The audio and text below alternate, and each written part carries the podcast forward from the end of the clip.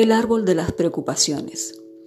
Un rico comerciante contrató a un carpintero para restaurar una antigua casa colonial. Como el comerciante era de esas personas a las que les gusta tener todo bajo control y le preocupaba que el trabajo no quedase bien, decidió pasar un día en la casa para ver cómo iban las obras.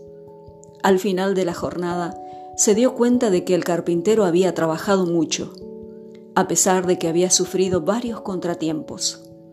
Para completar el día de mala suerte, el coche también se negó a funcionar, así que el empresario se ofreció para llevarlo a su casa.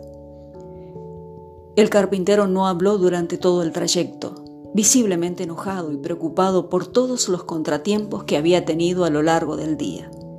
Sin embargo, al llegar, invitó al comerciante a conocer a su familia y a cenar, pero antes de abrir la puerta, se detuvo delante de un pequeño árbol y acarició sus ramas durante pocos minutos. Cuando abrió la puerta y entró en la casa, la transformación era radical.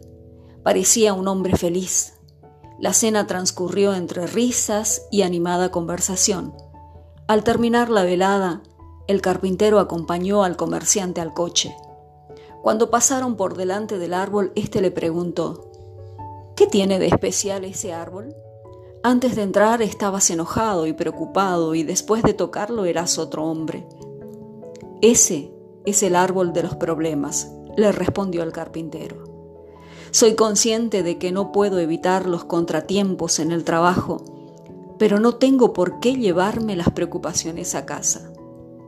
Cuando toco sus ramas, Dejo ahí las preocupaciones y las recojo a la mañana siguiente, cuando regreso al trabajo.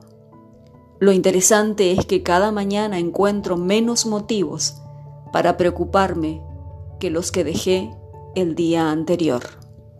Esa noche, el rico comerciante aprendió una de las lecciones más valiosas de su vida.